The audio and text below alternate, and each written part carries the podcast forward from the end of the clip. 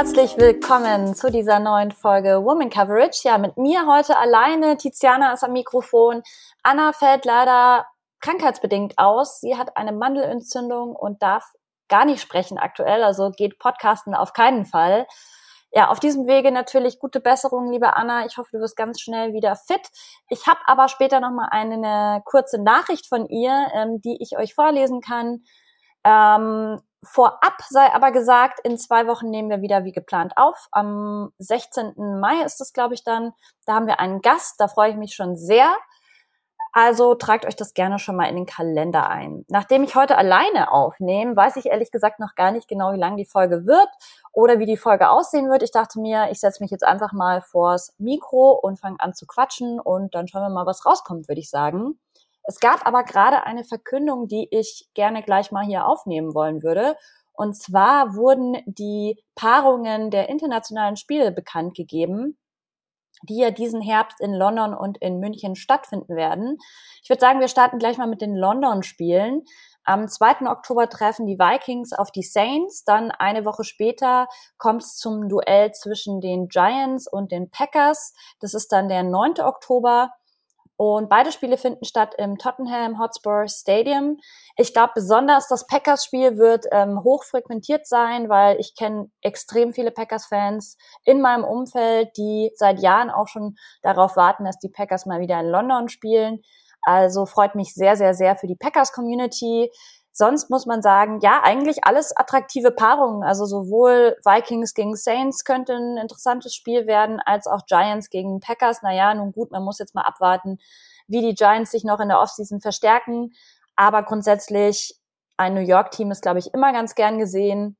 Und was jetzt auch noch gerade bekannt gegeben wurde, im Wembley Stadium treffen am 30. Oktober die Denver Broncos auf die Jacksonville Jaguars. Ja, ich wusste von dieser Paarung tatsächlich schon ein bisschen länger, habe aber auf ein anderes Datum gehofft, weil ich an diesem Datum nicht kann. Ja, und ich habe langsam das Gefühl, es ist irgendwie Schicksal, es soll nicht sein. Falls ihr es noch nicht wisst, ich bin Denver Broncos Fan und die Broncos haben keine Ahnung, haben sie jemals ein internationales Spiel gespielt? Ich kann mich nicht dran erinnern. Jedenfalls seit ich Fan bin, ähm, waren sie tatsächlich noch nie in Europa. Und das ist sehr, sehr bitter, dass ich da nicht kann. Ich bin da in Afrika äh, tatsächlich im Urlaub und das heißt für mich, ich kann das nicht mal schnell irgendwie absagen, umplanen. Ich kann da einfach wirklich nicht und das zieht mich gerade echt bisschen runter, weil ich so, so gerne nach London gefahren wäre. Ich kenne da auch schon ein paar Leute aus der irischen Community, also sprich ähm, irische Denver Broncos-Fans, die auch alle vor Ort sein werden, die mir schon geschrieben haben, dass sie richtig, richtig Bock haben, äh, da London abzureißen, ein paar Bier zu trinken und einfach, ja, ins Stadion zu gehen. Das wird jetzt nichts draus für mich, aber bevor ich mich jetzt hier ewig selbst bemitleide, äh, ich meine, es gibt auch Schlimmeres, als in Afrika zu sein und eine Safari zu machen. Von dem her alles gut. Ich will auch gar nicht so viel Mitleid von euch. Aber es ist natürlich trotzdem traurig. Aber ist halb so wild, weil ich hatte mir eigentlich eh fest vorgenommen, nächstes Jahr mal wieder in die Staaten zu fliegen und dann würde ich auf jeden Fall auch Colorado mitmachen und dann natürlich auch Mile High. Gut, so viel von mir. Dann gab es aber noch die Verkündung, gegen wen die Bucks spielen werden am 13. November in der Allianz Arena. Und da habe ich gute Nachrichten für Anna. Und zwar sind das die Seattle Seahawks. Eine, wie ich finde, sehr, sehr attraktive Paarung. Ähm, Gerade auch die Seahawks sind ja sehr, sehr viel vertreten hier in Deutschland, haben eine riesige Community, Fan-Community. Also da freut's mich auf jeden Fall auch sehr, dass die jetzt ein Spiel in Deutschland kriegen. Ich habe dazu eben auch eine Reaktion von Anna bekommen. Sie sagt, sie findet es krass. ähm, sie hat aber auch irgendwie damit gerechnet und sie ist sehr, sehr gespannt. Und sie hat noch gleich zwei Fragen aufgemacht. Zum einen, ähm, ob es da auch eine Art Halftime-Show geben wird.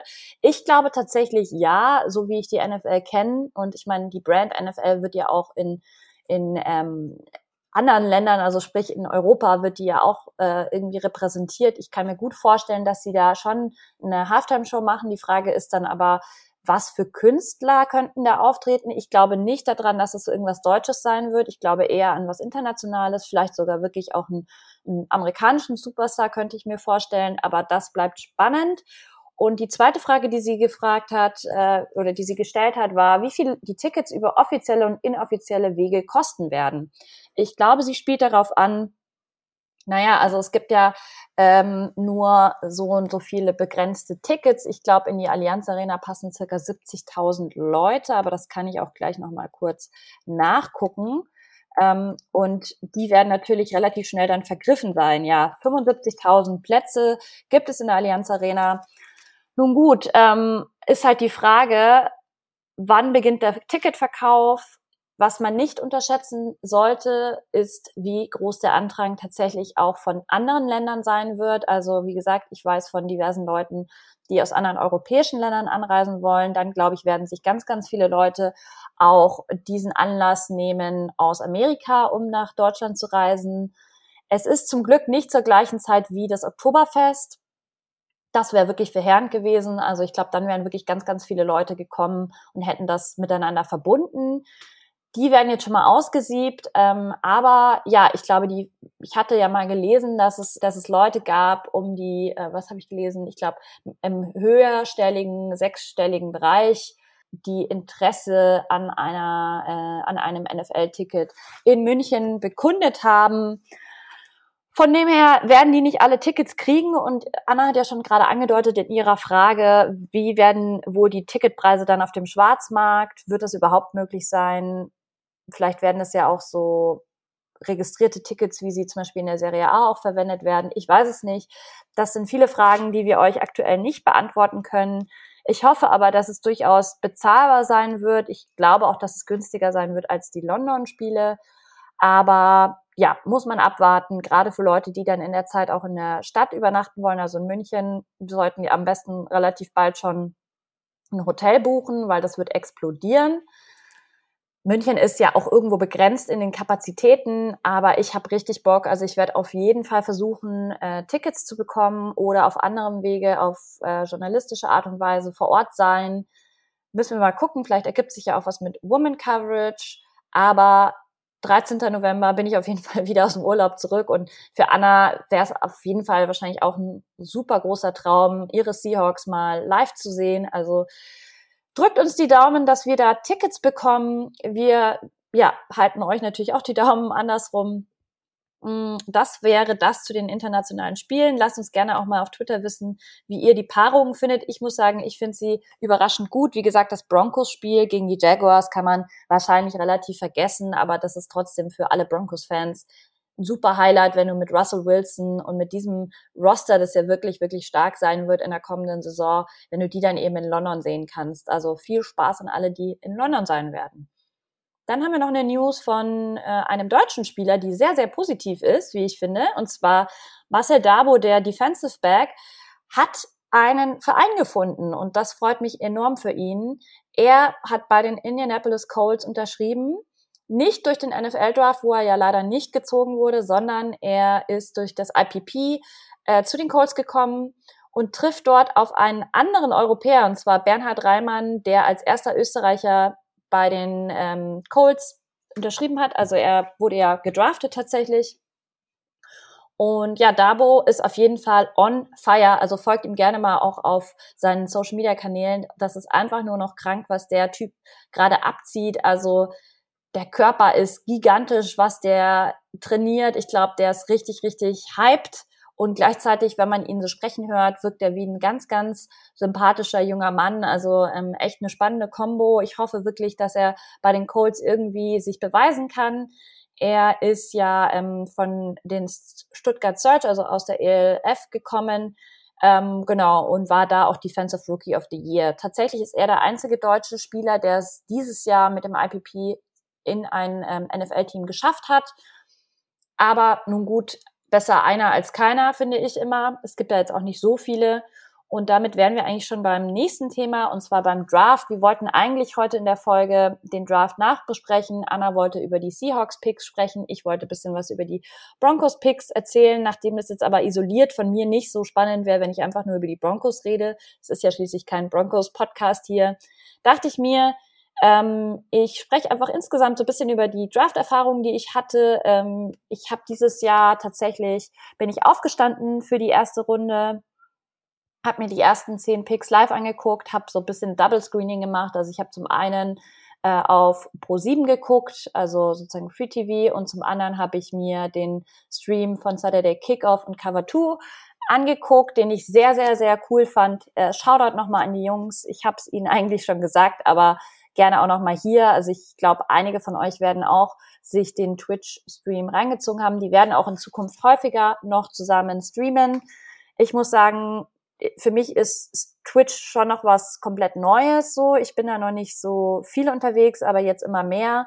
Und gerade so, ja, Watchalongs oder sowas finde ich auch immer ganz nett. Aber so Diskussionen wie eben jetzt zu einem ähm, Draft finde ich richtig cool. Die haben da schon vor dem Draft angefangen, haben dann irgendwie so ein bisschen was erzählt. Ähm, so, man konnte Fragen einreichen, dann haben sie ihre Reaktionen geteilt auf die verschiedenen Picks und ja, die Jungs sind einfach so tief im Thema drin. Also es war wirklich sehr, sehr informativ für mich. Ich habe mich im Vorfeld so bisschen mit Podcasts und so weiter und Artikeln schon auf den Draft vorbereitet gehabt, aber natürlich überhaupt nicht in der Tiefe. Und deswegen war das halt cool, dass man dann sozusagen in Echtzeit nochmal eine Einschätzung bekommen hat. Ja, bei ProSieben muss ich sagen, ähm, war komplett anderer Vibe. Ich schaue ja sonst eigentlich nie NFL über Pro7. Muss auch sagen, ich muss mich da echt noch dran gewöhnen. Also zum Beispiel Icke mag ich echt gerne.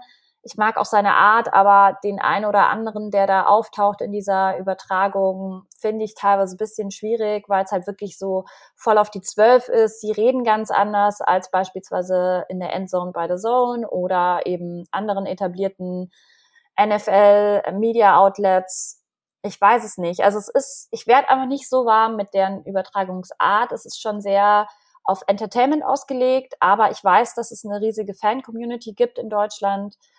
Keine Ahnung. Ähm, ich habe es mir, wie gesagt, mal wieder angeguckt und ja, war auch okay. Also die hatten dann auch ein Interview zum Beispiel mit dem NFL Deutschland-Chef der vor Ort war, das fand ich ganz cool, dass man da ein paar Eindrücke gekriegt hat. Aber alles in allem habe ich es hauptsächlich deswegen geguckt, weil die ja eben dann auch den Original-Stream dann hatten, also aus Amerika, die Live-Bilder. Und es war einfach sehr, sehr bequem in dem Moment. Ja, was kann ich sonst zum Draft sagen? Hm, ja, die ganze Quarterback-Frage hat mich natürlich schon auch umgetrieben. Also, dass die eben so spät vom Board gegangen sind, außer Kenny Pickett, ist natürlich schon echt schade auch für die Jungs, muss man sagen, die ja auf jeden Fall viel Talent mitbringen. Andererseits fand ich es auch cool, dass man in diesem Draft mal eben keinen QB an, an Stelle 1 sozusagen gedraftet gesehen hat. Dass einfach auch mal klar wurde, hey, es gibt so viele andere wichtige Positionen in diesem Sport. Und ja, der QB ist unglaublich wichtig, aber so sind auch andere Spieler sehr, sehr wichtig. Also das hat ganz gut mal so in Relation gesetzt, finde ich. Und insgesamt muss ich einfach sagen, ich finde halt immer die Reaktionen, wenn sich jemand extrem freut oder so Emotionen zeigt, finde ich das super schön. Also es gab doch zum Beispiel diesen einen Pick, wo der 16-jährige herzkranke Junge den verkündet hat. Ich glaube, das war der Giants-Pick. Das fand ich so süß, wie er ausgerastet ist und wie er auf jedes Bild sich mit dem Commissioner und dem Spieler irgendwie dazugestellt hat und so. Also wirklich ganz, ganz nett. Ähm, und das ist doch das, worum es am Ende auch irgendwie geht ich war auch beeindruckt, muss ich sagen, von der ganzen Kulisse in Las Vegas, wie viele Leute vor Ort waren. Ich muss sagen, Las Vegas tönt mich halt gar nicht an. Also ich weiß, ganz viele Leute wollen da immer mal hin in ihrem Leben. Ich persönlich, ja, zum Spielen ist es sicher mal ganz witzig, aber da kann ich auch nach Salzburg ins Casino fahren, ehrlich gesagt. Da brauche ich nicht Tausende von Euros auf, ausgeben, um in die Wüste zu fahren, um da dann in einer absolut künstlichen Stadt Roulette zu spielen. Also muss ich sagen, wenn sich's irgendwann mal ergibt in meinem Leben, dann nehme ich es auch mit, aber mich zieht's jetzt nicht so.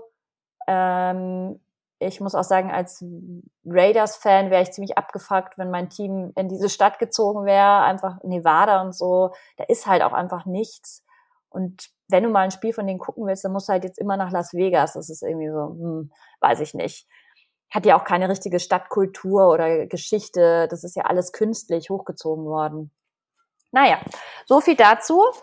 Hm, ich glaube, sonst habe ich gar nicht mehr so viel, ehrlich gesagt. Ich schaue jetzt gerade mal, wie lange ich schon aufnehme. Okay, ja, eine Viertelstunde.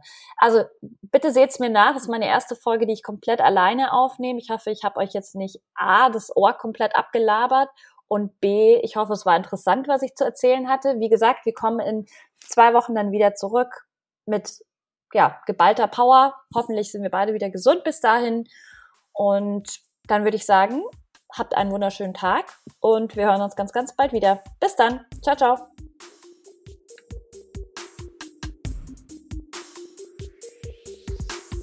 Wow.